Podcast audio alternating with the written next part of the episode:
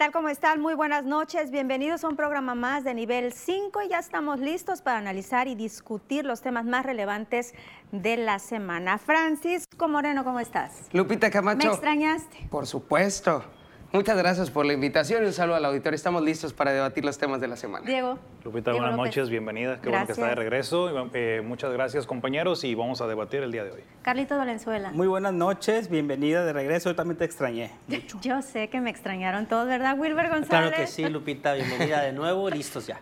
Pues vamos a entrar. Compañeros, esto que sucedió en el metro, la línea 12 del metro allá en la Ciudad de México, ya se había anunciado, incluso ya muchas personas pues habían dicho que era una tragedia anunciada, que esto es una negligencia de las autoridades lo que sucedió. Estamos hablando ya de 25 muertos, 35 personas que están hospitalizadas, hay una persona sin identificar, pero pues lamentablemente las cifras pudieran cambiar de un día a otro, Francisco. Sí, fue una, una tragedia muy lamentable la que sucedió el pasado lunes en la capital del país. Se echan la bolita los unos a los otros, nadie asume su responsabilidad, no asumen ni siquiera quienes estuvieron al frente en la administración en que se inauguró esta línea del metro, que por cierto ha sido la más problemática, la más cara y la que está causando esta tragedia, como bien señala Lupita, 25 personas muertas, entre, eh, muertas, entre ellas mujeres, niños, hombres, personas que venían de trabajar, que sin deberla ni temerla, pues es, fueron víctimas de esta negligencia de las autoridades, como le ha catalogado la misma población mexicana a través de las redes sociales. Los vecinos de esta comunidad donde se encontraba este punto del metro, pues ya lo habían señalado sobre el deterioro, del deterioro de esta infraestructura que sostenía las vías del tren, es básicamente la falta de sensibilidad, la falta de atención por parte de las autoridades. Y llama la atención ahora, Diego, que ahora sí las autoridades federales no le echan la culpa a los que cómo estaban antes, ¿no? Pero Pues si saben quiénes son los culpables o los Exacto. responsables. Yo me quedo con los daños colaterales. Eh, las personas que utilizaban el metro decían que esta línea ahorraba dos horas de camino del trayecto. Millones de personas se, se han quedado varadas. ¿Qué es lo que tienen que hacer? Madrugar. Algunos van a tener que perder sus trabajos, van a tener que moverse por el daño colateral que, que- que llevó todo este, este accidente. Hay que ver quién se va a hacer responsable. Los culpables yo creo que está muy sencillo. Hay que ver quiénes son los que firman, quiénes son los que tienen que ver supervisado. Ellos son los que van a tener la culpabilidad, pero yo creo que la parte de la responsabilidad política que estamos viviendo hoy, tendríamos que haber visto ya renuncias. Renuncias se, te- se te- se tuvieron que haber bajado ya del barco, del ¿de cargo. quiénes específicamente, Diego? De los tres poderes, eh, los tres personas que son responsables totalmente, la secretaria de gobierno, eh, lo que viene siendo Marcelo Ebrard y eh, lo que es el, el ex jefe de gobierno, ¿se me fue el nombre? Este, ¿Mancera? Miguel Ángel Mancera. Miguel Ángel Mancera. Ellos tenían que haberse bajado ya totalmente del barco, del- de la parte esta política, para decir, me hago un lado, que se haga la investigación que se tenga que, que, que realizar para ver qué va, a su- qué va a surgir de todo esto. Florencia Serranía, ¿no? La de- del metro. La directora También. del sistema. Carlos, Sí, está muy claro, ¿no? ¿Quiénes son los responsables? Tiene que haber una investigación, primeramente, para ver qué fue lo que ocurrió y tiene que haber castigo, ¿no? Para la persona que se encarga de la supervisión, la que autorizó, si hubo negligencia de esta administración o de la anterior administración cuando ocurrió lo del sismo y que no se, y no se hizo bien el trabajo, el peritaje, las revisiones, o si hubo alguien todo está grabado, si hay llamadas, si hay reportes, todo eso debe estar documentado, ¿no? Deben de analizar la estructura, pero yo no estoy de acuerdo en el que pues, se politice el tema, ¿no? Yo creo que está correcto. Los partidos de oposición, los candidatos están sacando raja política, no deben de politizar, politizar un tema como nunca se debió haber hecho. Se hacía anteriormente, pero no quiere decir que antes estaba bien o estaba mal.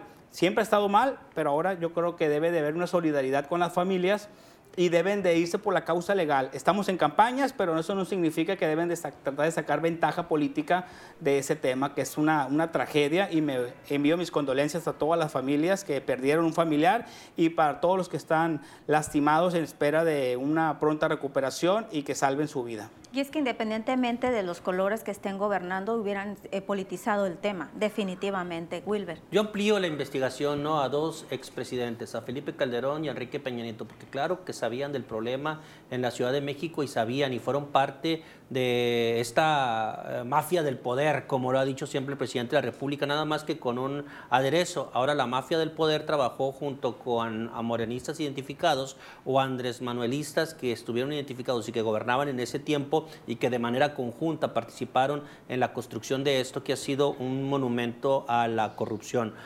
costó cuatro veces más de lo que estaba proyectado, algo así de 24 mil millones mm, de pesos que se gastaron en esta obra, que al final del día no quedó bien, hubo problemas desde su inicio y que estuvo involucrado, hay que decirlo, el expresidente Felipe Calderón. Él lo decía y estaba viendo el otro día el, el, el, este, el video en donde se inauguraba esta, este metro, esta línea, y en donde él decía, nosotros tenemos la participación de, de, de, un de una importante suma de dinero, de las tres cuartas partes del dinero que se tiene, nosotros lo hemos aportado. Entonces, yo no creo que el gobierno de la República en ese momento no haya sabido que se estaban haciendo malas cosas. Hay involucrados empresarios importantes que están ligados a esta administración y a la anterior. Así es que yo creo que no debe de parar en los de abajo, debe de subir a ver si sube.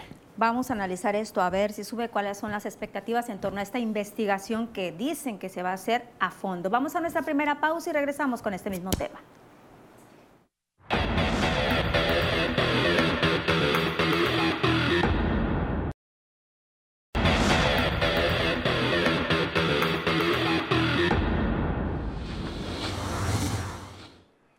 Estamos de regreso en nivel 5 y estamos hablando de esta tragedia, de este accidente, la línea 12 del metro allá en la Ciudad de México. Pues ahora están diciendo que desde el 2019 no se le daba un mantenimiento adecuado, incluso hasta están eh, poniendo temas de la pandemia, que por la misma pandemia, por la situación, pues no se estaban con las condiciones necesarias en cuanto al personal para que realizaran este mantenimiento no se le da la atención oportuna, hay que decirlo, las autoridades desatendieron esta situación y para muestras un botón, el organigrama del sistema colectivo Metro en este momento, que es una organización independiente del gobierno de la Ciudad de México, sin embargo, pues bueno, es sabido por todos que las autoridades siempre tienen las manos metidas hasta el tronco en este tipo de, instituciones, este, estaban, había direcciones acéfalas, había eh, partes tan fundamentales como la de proyectos que se encarga justamente de reparar y de subsanar todas las imperfecciones que hay. No tenían titulares, es por ello que digo la desatención, el descuido y el desinterés por parte de las autoridades para darle atención a todo lo que es la infraestructura del metro, que ha sido, como dice Wilbert, un monumento a la corrupción, sobre todo esta línea 12 del metro, la línea oro, como le llaman en la capital del país. Fueron justamente los que ganaron la licitación en 2008, la constructora de Carlos Slim. Grupo Carso. Y Grupo Carso e y ICA, sí es. Eh, ellos fueron los que se encargaron. Sin embargo, ICA se encargó de 15 estaciones y Grupo Carso de 5. Entre las 5 que se encargó Grupo Carso está la estación Olivo, que fue justamente donde ocurrió el colapso. Entonces, aquí está muy claro todo. Creo que la investigación, el peritaje externo que se realiza por la empresa internacional, pues debe ser claro. Yo coincido en que debe haber, eh, con algunos expertos que han comentado, una comisión independiente al gobierno que esté vigilando, porque pues el gobierno está siendo juez y parte al estar contratando a esta empresa extranjera para que realice el peritaje. Aquí eh, debiera haber sanciones claras contra los responsables. Es que ¿Hasta dónde podemos llegar, Carlos, con esta austeridad que ha dictado el gobierno de Andrés Manuel López Obrador? O sea, ¿hasta dónde podemos llegar? ¿Hasta dónde la austeridad es buena y hasta dónde la austeridad es mala? Hay cosas que tienen que gastarse y se tienen que gastar en lo que se utilizan, en el mantenimiento. No puedes, no puedes ser austero en algo que necesita un mantenimiento, en algo que necesita necesitas personal para estar revisándolo, en algo que necesitas tener eso, eh, eh, eh, esa parte que te hace que tengas, por lo menos en buen estado, un, un, servicio tan demandado como es el metro de la Ciudad de México. Lo hemos visto, entonces no puedes ser austero en eso. Y si aparte le metes austeridad a algo que necesita mantenimiento y algo que más aún, algo que estaba mal hecho, pues nos llevó a esto, a la pérdida de las vidas humanas, que es lo más lamentable que puede ocurrir en un accidente. Un accidente que se dijo, que se advirtió, que se analizó, que incluso hay algunas personas de, bajo perfil, que decirlo, eh, en la cárcel, pero que no resolvió el problema de fondo, que es la estructura. El problema principal aquí es, mucho tiene que ver, que una mala obra no se le dio mantenimiento y por eso tenemos esos resultados. Yo creo que la austeridad no tiene que aplicarse para todo. La austeridad tiene que saberse en dónde y para quién y hay cosas que no puede ser austero. Definitivamente no puede ser austero. Para que nos demos una idea, 220 mil usuarios son, los, de la línea, ¿no? Y que incluso en días festivos hasta el doble podrían tener Esto viene a representar algo en el aspecto político para Marcelo Ebrard eh, negativo, tomando en cuenta que Marcelo Ebrard era el, cuando estaba jefe de gobierno, fue cuando se inauguró esta obra y fue como de que la quiero hacer porque la quiero hacer, quiero que sea mi magna obra, la línea dorada, que a la hora de la hora, pues no, yo se cayó. Lo que decía Willer es, importante en la cuestión de, esa es la responsabilidad que le podemos ahorita decir al presidente de la República. La austeridad que tienes realmente no va a funcionar en lo que estamos haciendo ahorita como país porque tiene que haber una inversión. De hecho, en su gobierno no ha habido una inversión para el mismo metro y no se ha mantenido todo esto. Pero si hablamos de, responsabilidades, hablamos también de corrupción.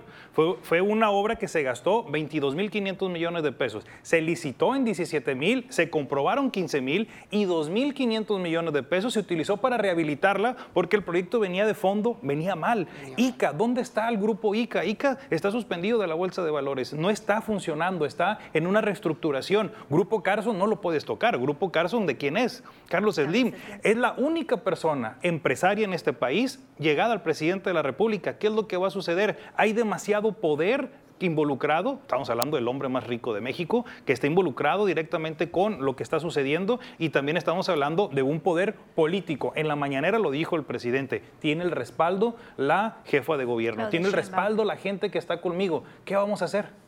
Y, aparte, aparte hay que sumarle que el Grupo Carso está haciendo un tramo del tren Maya y aparte está participando en el aeropuerto de Santa Lucía. O sea, están metidos en los grandes proyectos de este sexenio y tienen una, una, investigación en puerta porque eso, eso que ocurrió en la, línea 12 es demasiado grave.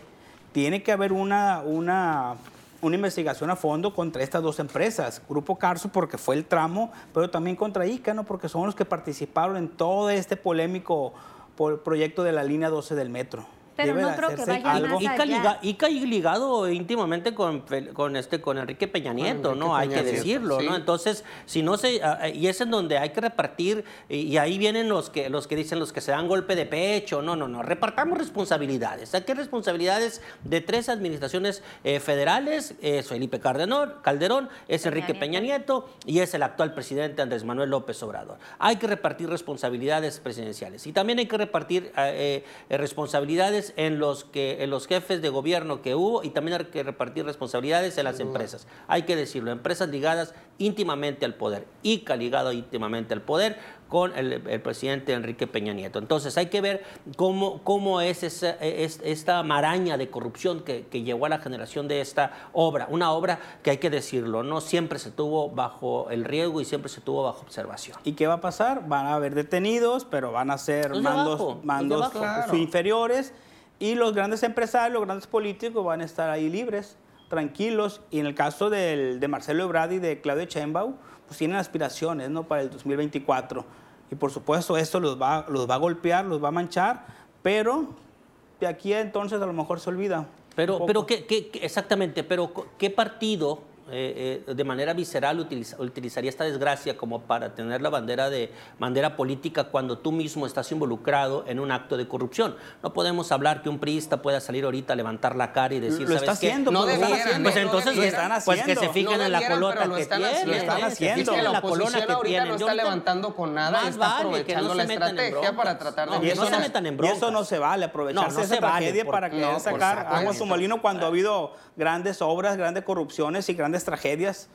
El grupo ICA ligado íntimamente con, Enrique Peña Nieto, ahí está. Recordemos todo lo, todas las marañas de tranzas y de corrupción que hicieron juntos. Entonces, que no le muevan que no le muevan. Mejor dejemos que esto se haga una investigación, que se delinde responsabilidades, que se tenga que deslindar y apartarlo del tema político definitivamente. Sí, yo creo que sí aleja de las, de las aspiraciones a Marcelo y a Y hay algo importante que, que, es lo que tenemos que aterrizar también. Esto, a pesar de ahorita que hablábamos de la responsabilidad del presidente por la austeridad tan grande que se tiene, pero también es que debemos entender que ahorita que están en campaña, es decir, tienen que colocar a personas expertas en la materia para poder realizar los estudios, para poder realizar las inversiones. No podemos hablar de un presidente que diga, el tren va a pasar por aquí, dos bocas va a ser acá, el aeropuerto tiene que ser aquí, cuando no hay un estudio técnico, o bien el estudio técnico te está diciendo que el tren, que el metro no debería de haber pasado por ahí, pero como Marcelo Ebrard dijo, tiene que ser, o como el presidente dice, tiene que ser, ahí es lo que tenemos nosotros que entender, son expertos en la materia y volvemos a caer, la autonomía de muchos de los ejercicios o de las instituciones del gobierno, por eso son autónomas, porque tienes que tener a un experto en la materia. Así pasa, ¿no? Con incluso cuando pavimentan una calle, pavimentan la calle, dicen las personas, es que no tenemos drenaje.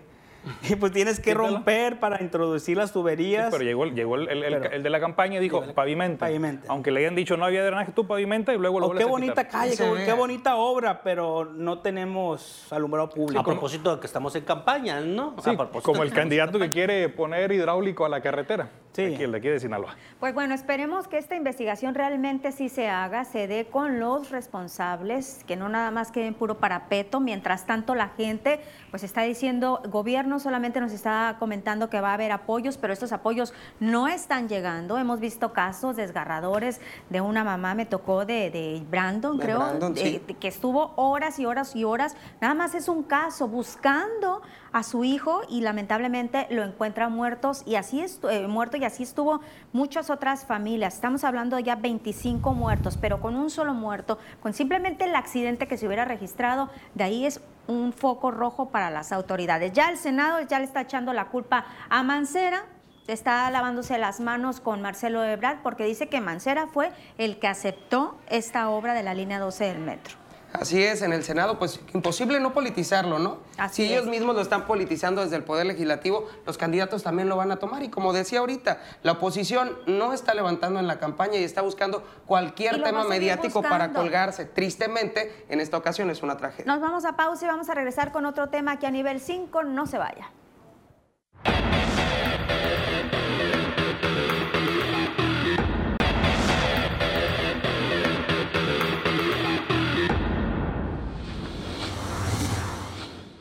Estamos de regreso, nivel 5, vamos a tocar otro tema, pues esta situación de Héctor El Güero Palma. ¿Qué les parece esta novela, compañeros?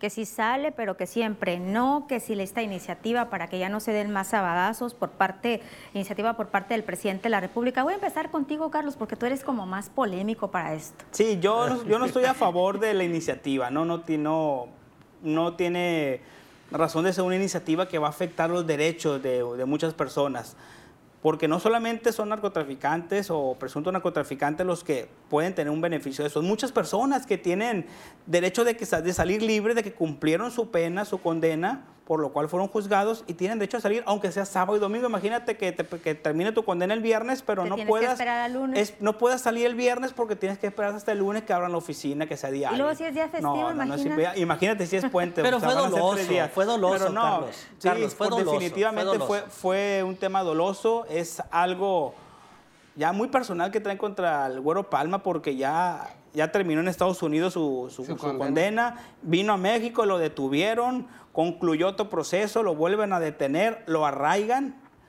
Yo creo que va a salir del arraigo, ¿eh? porque van, por, recuérdate que el tema del arraigo fue, un, fue un, tema muy polémico, incluso que se legisló para evitar el arraigo y ahora lo, lo utilizan con, en este caso, ¿no? Ajá. Pero yo, yo sí considero de que si el señor ya cumplió su pena, si no tienen proceso en contra de él, deben de dejarlo libre deben de, que le pasen como Caro Quintero. de vigilarlo nada más a ver a qué se va a dedicar, que ya sabemos qué va a hacer, ¿no? Saliendo va a buscar a sus antiguos ex socios, ex amigos y va, a depender, va a depender mucho de lo que de lo que Güero Palma eh, eh, haya declarado en Estados Unidos su continuidad como jefe eh, como posible jefe o reintegrarse. ¿no? Yo creo que eh, la historia del de, Güero Palma quizás es una de las historias, y no por hacer apología, de las más tristes y de las más... Este, eh, más feas que se pudo haber vivido en el narcotráfico por parte de un capo, ¿no? Que fue del, del auge a, a, la decadencia. Pero aparte fue traicionado. Son, muchos años ya. Fue traicionado. ¿Tú crees que va a ser jefe otra vez? Pues no, no creo.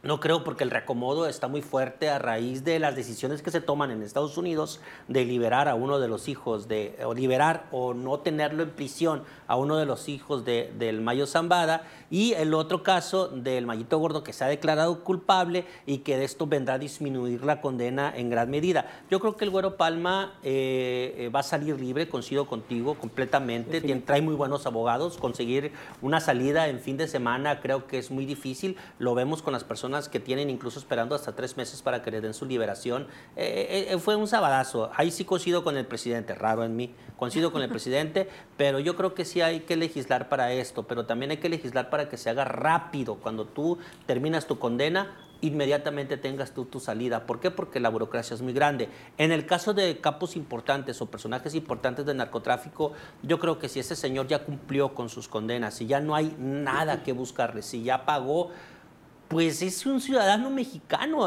a final del día, ¿no? Entonces él, él, tiene que salir libre, e, esa es su realidad. Es su derecho. Es su derecho como ciudadano mexicano. Él ya cumplió desde que fue detenido en aquellos años allá en, Nayarit, me parece. Eh, entonces yo creo, que, eh, yo creo que aquí hay una situación en donde la ley eh, ah, y, solo desmorona de nueva cuenta la corrupción y cómo, y cómo eh, se maneja la ley en nuestro país y cómo se manejan los juzgados. En parte, de acuerdo con el presidente, yo creo que sí tiene que haber una reforma porque el dinero manda para otorgar libertades y otorgar también prisiones en nuestro país. Pero ya no iba a haber corrupción en la cuarta transformación. Sí, yo también creo, yo también creo. Ya, no hay corrupción, se acabó la corrupción. ¿Según quién? Según el presidente dijo que en su gobierno no iba a haber corrupción. No existe eso, los gobiernos del PRI, los gobiernos de Morena han quedado comprobados con este caso, con el de la línea 12, que son completamente lo, mismo. lo mismo. Y la corrupción está en el pasado, está en el presente y ojalá no esté en el futuro. Pero retomando este tema, yo creo que es un circo mediático del presidente López Obrador, porque coincido con ustedes, ya cumplió su condena, ya cumplió su condena, va a salir libre, no tiene por qué seguir en prisión en el altiplano, va a salir y el presidente está haciendo esto de anunciar eh, con bombo y platillo esta iniciativa, está haciendo prolongar su salida para que la gente no lo linche en medio del proceso electoral el hecho de que haya quedado en libertad un capo del nivel del Güero Palma, que eh, fue de los fundadores del cártel de Sinaloa en la década de los noventas. Entonces, esto pone eh, en entredicho la credibilidad del presidente en medio de un proceso electoral. Entonces, creo yo que es parte de un circo mediático del presidente Andrés Manuel López Obrador para, que no, para no quedar mal ante la población después de que quede libre, después de que porque el arraigo concluye, el arraigo concluye después de la elección, ¿no? 7 de junio, curiosamente. Yo discrepo. Bueno, adelante, Yo, yo opino, la verdad, eh, que el presidente yo creo que le tiene miedo a la DEA.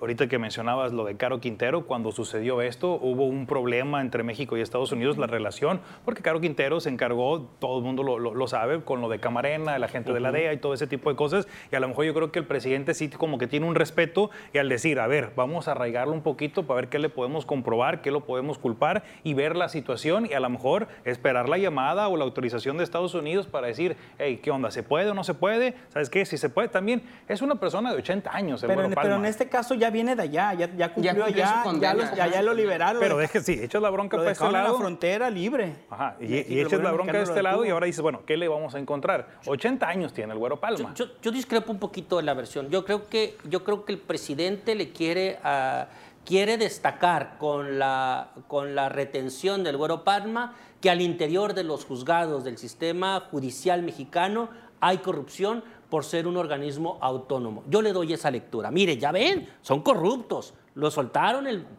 de ahí que yo esté mandando la iniciativa para hacer una gran reforma que venga a cambiar el sistema judicial mexicano. Y ahí está, mire, yo lo tengo que detener yo para llevarlo a guardar, porque esos señores, a este delincuente me lo dejaron libre un fin de semana. Yo también puedo, le doy esa lectura porque creo que el presidente quiere demostrar y quiere señalar a través de este tipo de, señales que el sistema eh, judicial es corrupto, porque en esos momentos el presidente y el sistema judicial tienen, tienen pugnas, tienen enfrentamientos. Entonces yo creo que pudiera ir por ahí también la otra posibilidad. La otra posibilidad, ellos él ya viene de un proceso en Estados Unidos, él ya habló lo que tuvo que hablar, ya dijo lo que tenía que decir.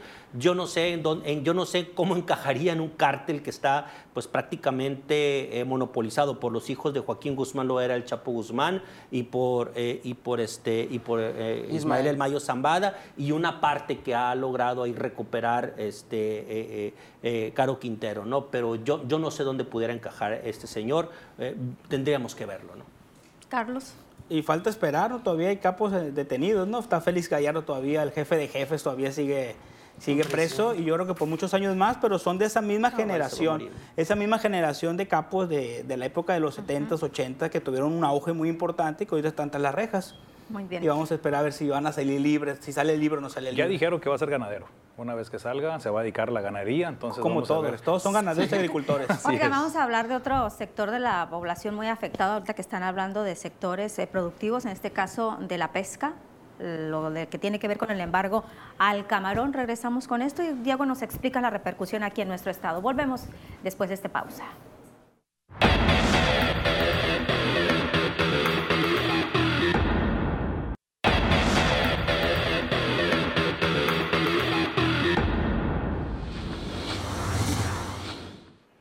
Estamos de regreso a nivel 5 y otro tema preocupante para nuestro estado es este embargo al camarón, al camarón eh, de México, sobre todo por, en cuanto a la exportación hacia Estados Unidos, pues porque no se cuentan con estas medidas necesarias o estos dispositivos excluidores de la tortuga marina. ¿Esto de qué manera nos viene a afectar, Diego? Primeramente, hablando económicamente, lo más importante, es un sector importante para nuestro estado, aparte de la agricultura, eh, una actividad económica importante.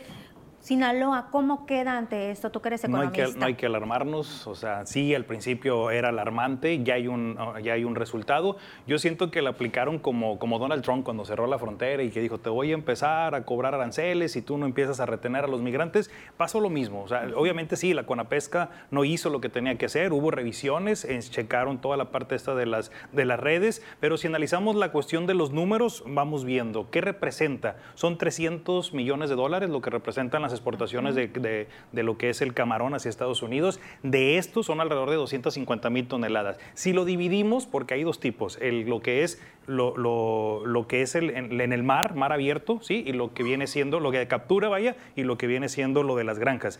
El 30% viene siendo de captura y el 70% viene siendo de granja. Si nos vamos a ese 30%, está dividido en dos, el de Rivera y el de altamar. Que lo de Rivera ya se levantó. Ya se levantó, exactamente. Ayer por la mañana lo veíamos en, el, en el programa, ayer por la mañana ya estaba resuelto. Vamos por el otro porcentaje. El otro porcentaje viene siendo más o menos alrededor de los 300 millones de dólares, el son 57 millones de dólares lo que viene a afectar. Obviamente es alarmante, sí, claro, por Sinaloa, porque obviamente Sinaloa es el segundo lugar en lo que es captura y lo que es la creación de, las cosechas de camarón. Sí es preocupante, pero no es tan alarmante en el sentido de que a corto plazo se va a resolver. La Conapesca va a tener los recursos y lo van a llevar a cabo. Hay una, una participación de Estados Unidos en la investigación para llevarlo a cabo. Sí hay que meterlo todo eso, no hay que politizarlo. Rápido salieron los políticos ahorita en campaña. ¿Para ti de quién es la culpa? ¿De Conapesca? o de los pescadores que no cumplieron con este requisito? No, de la, Conapesca. No, yo digo que es compartida. No, no, yo digo que es de los pescadores. ¿Por qué? Porque ya tienen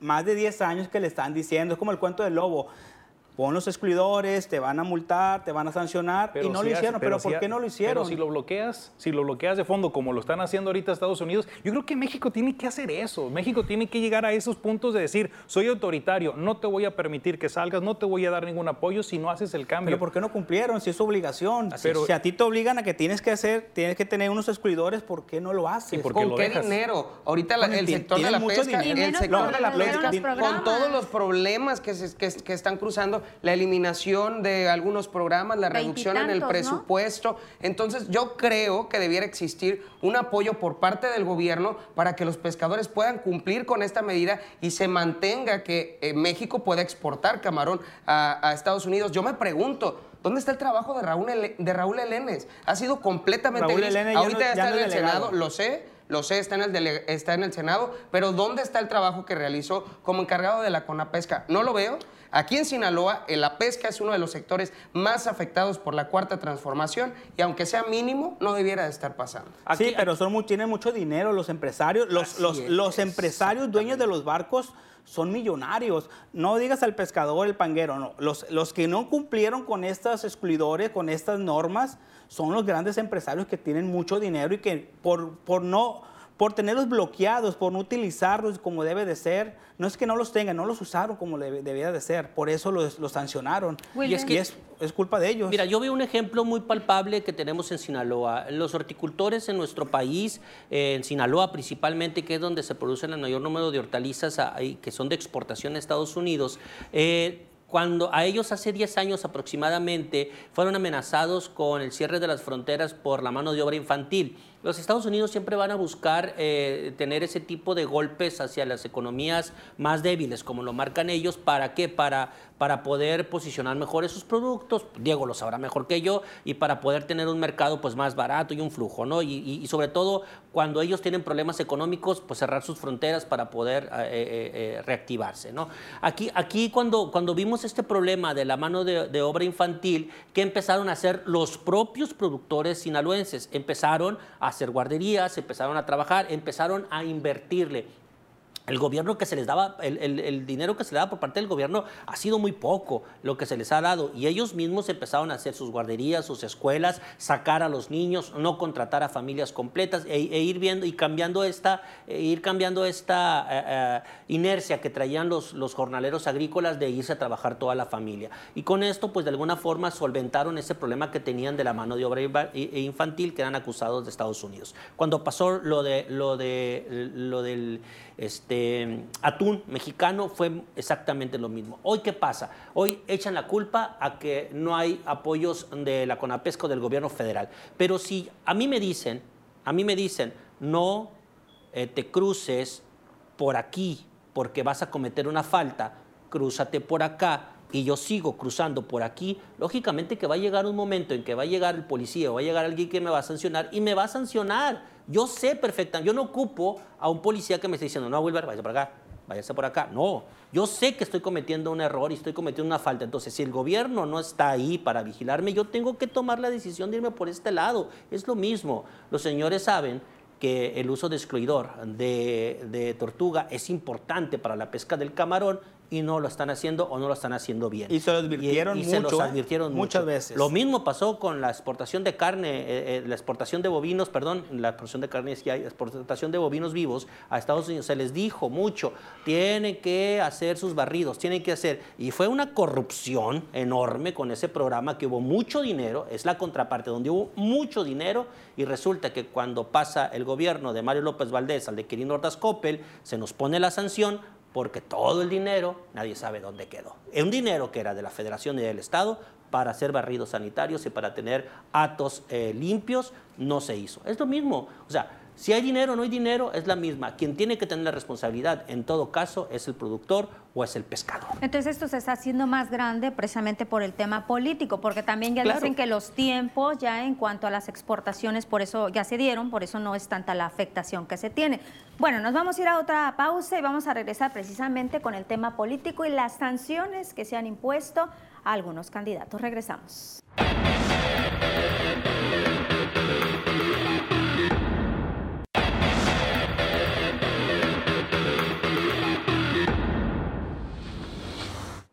Seguimos en nivel 5, tema político, las sanciones a algunos de los candidatos ya se han quejado también que por el actuar del Tribunal Electoral que no están siendo parejos, están acusando ahí a magistrados que si tienen relación o no con algunos de los candidatos. ¿Tú cómo ves este asunto, Wilber? Mira, yo, yo veo este asunto eh, normal, es lo que se debe de hacer. Creo que la autoridad... Yo pensé que ibas a decir normal cada proceso electoral. Sí, es normal, es normal, tiene que ser normal. Si, un, si la autoridad en la materia mm, cree que hay algo sancionable en algunas de las campañas, no en todas, se debe de aplicar, así es. O sea, hace una semana exigíamos un, un, Instituto Nacional Electoral parejo, un, un, IES parejo, un tribunal parejo, y yo creo que eso es lo normal, ¿no? Si hay falta tanto de un partido o de un candidato, tanto de cualquier color que sea, se le se debe de aplicar, siempre y cuando se esté aplicando conforme a la ley y en, total eh, imparcialidad. ¿no? Yo creo que eso es lo importante. Eh, las fallas que se hicieron son visibles, se cometieron, hay que decirlo, aun y cuando se atribuyeron errores humanos, ahí están las fallas. El desconocimiento de la ley no te, no te exime de ella, no te, no, te deja sin culpa si cometes un delito. Entonces, definitivamente yo creo que como que se quiere manejar no es lo correcto. Sí se manejó el logotipo, muy a pesar de que traía la leyenda eh, eh, diferente, sí se manejó el, logotipo de, Puro Sinaloa con, con Mario Zamora. Yo los vi, yo los vi pintados en las paredes de, muchas campañas de, Mario Zamora. Entonces yo creo que ahí sí, hermano, ni cómo ayudarte, ¿no? Pero también está diciendo los abogados de esta, de esta coalición de que los de Morena y del Paz están diciendo mucho de lo de la 4T que están entonces en la misma condición. Por eso interpusieron no, pero no es lo mismo, no, puro, puro Sinaloa, puro Sinaloa es una marca, es una marca registrada que le costó muchos millones de pesos al erario del gobierno del Estado y que se ha utilizado como una, como una marca del, de la administración de Quirino Ordaz Coppel. Costó mucho dinero. La 4T, la cuarta transformación, no es una marca, es una época, un concepto que están manejando, es un, discurso. que están manejando en esta administración que encabeza López Obrador y que legalmente lo pueden hacer. ¿Y por qué fallaron contra ellos? Porque las pruebas están muy claras, como dice Wilber. Ahí están evidencias, ahí están los boletines publicados, están las publicaciones, están las redes sociales. Ellos mismos lo publicaron, ellos mismos se quemaron y no se vale de que vengan a, desacreditar algún órgano electoral nada más porque no te favorece. Sí te favorece el INE, pero el tribunal no y por eso rápido eh, queriendo justificar de que haya un conflicto de intereses, ¿no? ¿Creen ustedes que se vaya a revocar esto, como dice? Pues van a presentar la queja ante la, ante la institución nacional, veremos qué es lo que sucede. Lo cierto es que el tribunal merece un aplauso porque por fin está trabajando después de tanto que se, demandó que se quería un órgano imparcial, un órgano que trabajara y que realmente vigilara. Ahora sí lo estamos viendo en este proceso electoral. No sé por qué en los anteriores no. Sin embargo, en esta ocasión le tocó a Mario Zamora. Ya tocará el turno de que el pleno del, tribunal también analice quejas que se han presentado en contra del resto de los candidatos como el candidato de Morena y Paz, Rubén Rocha Moya. Lo que sí me parece una exageración es que por todo estén queriendo denunciar, como esta denuncia que adelantó la Alianza Va por Sinaloa, para señalar para lo de lo de justamente las frases cuarta transformación y primero los pobres. Como lo decía Wilbert, es parte de un discurso. Yo lo veo más, desesperado. Sí, sí, Desesperación sí, completamente. todos los candidatos. Completamente. Es un acto desesperado por querer jalar los reflectores, querer llamar la atención, tanto como la estrategia de andar, de andar durmiendo, en las, casas. ajenas. Es muy malo. Yo creo que caemos otra vez en lo mismo, lo hemos repetido mucho. A los candidatos, a los futuros, ya estamos a punto de terminar, gracias a Dios, las elecciones, las precampañas, eh, en el sentido de que necesitan personas capaces que los estén asesorando muy bien. Yo creo que son obvios los errores, pero no hay nadie, no hay un asesor de imagen, de leyes, un asesor financiero, un asesor económico que les diga esto por aquí sí, esto por acá no. Entonces, como que cometen ciertos errores que son demasiados obvios. No sé si a lo mejor lo hacen también para llamar la atención y de ahí agarrarse, porque trataron de llamar la, desviar la atención con Rocha Moya, que dicen que hay una relación interna con, tres, cuatro personas ahí, que su ahijada, que, o sea, cosas de esas en las cuales dicen hay una relación, por lo tanto es me multaron, a él no le dicen nada, pero pues también vemos que al otro candidato que hizo campaña desde hace tiempo también, que hasta ahorita en el movimiento, pues nunca lo han sancionado, pero como él no tiene una relación directa, a lo mejor usan ese tipo de estrategias como, como dice Francisco, llamar la atención para ver si me voltean a ver. Pero en estos fallos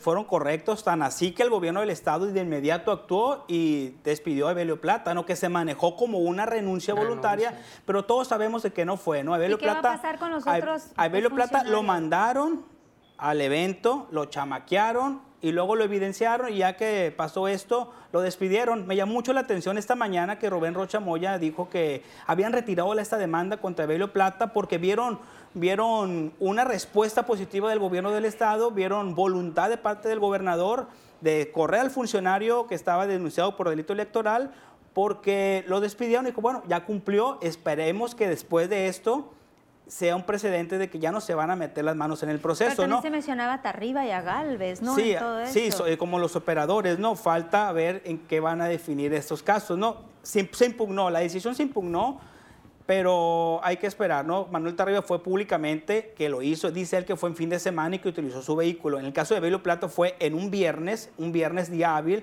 en horario laboral, fue cuando lo hizo, por eso el problema es diferente, ¿no? Son en los días, tienen derechos políticos los dos.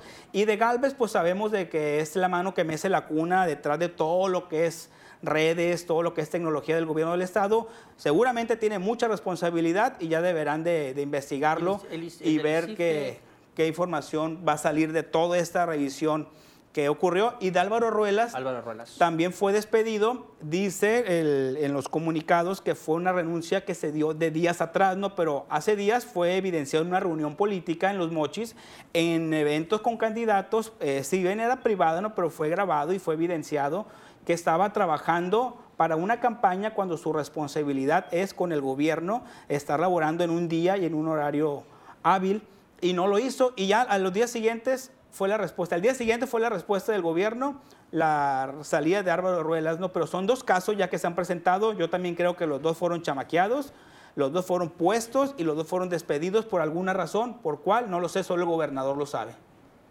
Yo creo que yo pudiera aplaudir la acción del gobierno del estado de Sinaloa si realmente no existe un dolo en la acción y que hubo un error de los funcionarios en estar en un evento de, de los candidatos y despedirlos. Creo que la ley es muy clara ahí está, no puedes participar. ¿Por qué? Porque finalmente estás cobrando un sueldo por esa hora de trabajo, ¿no? Y es un sueldo que pagan los ciudadanos, es correcto.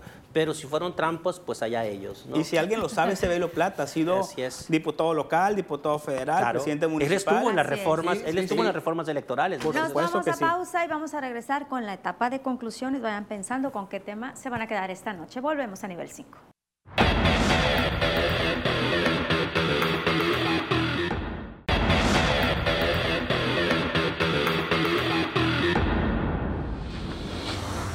Regresamos a nuestra última parte de este programa, la etapa de conclusiones. Voy a iniciar contigo, Diego. ¿Con qué tema te vas a quedar esta noche? Yo me quedo me sentí como la maestra que te quedaste así, estás sorprendida. Con la responsabilidad del, mismo gobierno con la línea del metro, la, la número 12.